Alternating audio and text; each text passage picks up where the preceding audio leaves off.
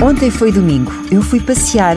Hoje é segunda, vou estudar. Amanhã é terça, eu vou desenhar. E na quarta-feira, eu posso pintar. E na quinta-feira, aprendo a cantar. Para sexta-feira, poder brincar. Sábado, não há aulas e continuo a brincar. Nunca a lenga-lenga sobre os dias do calendário teve tão pouca rima com os dias que vivemos. Fechados em casa, a segunda-feira pode ser igual ao sábado e o domingo à terça ou outro dia qualquer. Se é difícil para os adultos, imagine-se o esforço dos miúdos para se adaptarem a novas rotinas. Raquel Raimundo, da Ordem dos Psicólogos, dá algumas pistas que podem abrir caminho.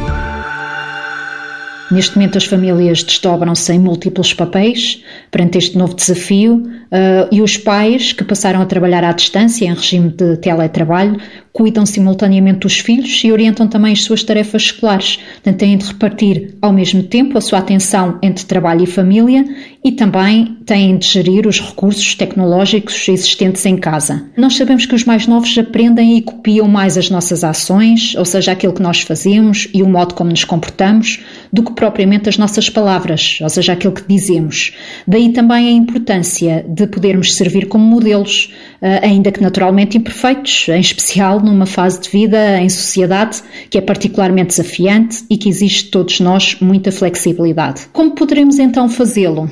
Mantendo uma atitude calma, eh, tranquila e confiante, eh, estabelecendo também horários e rotinas ou criando novas, no que diz respeito, por exemplo, às horas de refeição, às horas de sono, de estudo e trabalho, eh, de lazer e de descanso, e com o fim de semana a bater-nos à porta, lembrar também que é importante que haja rotinas mesmo ao fim de semana, ainda que obviamente mais dedicadas ao lazer.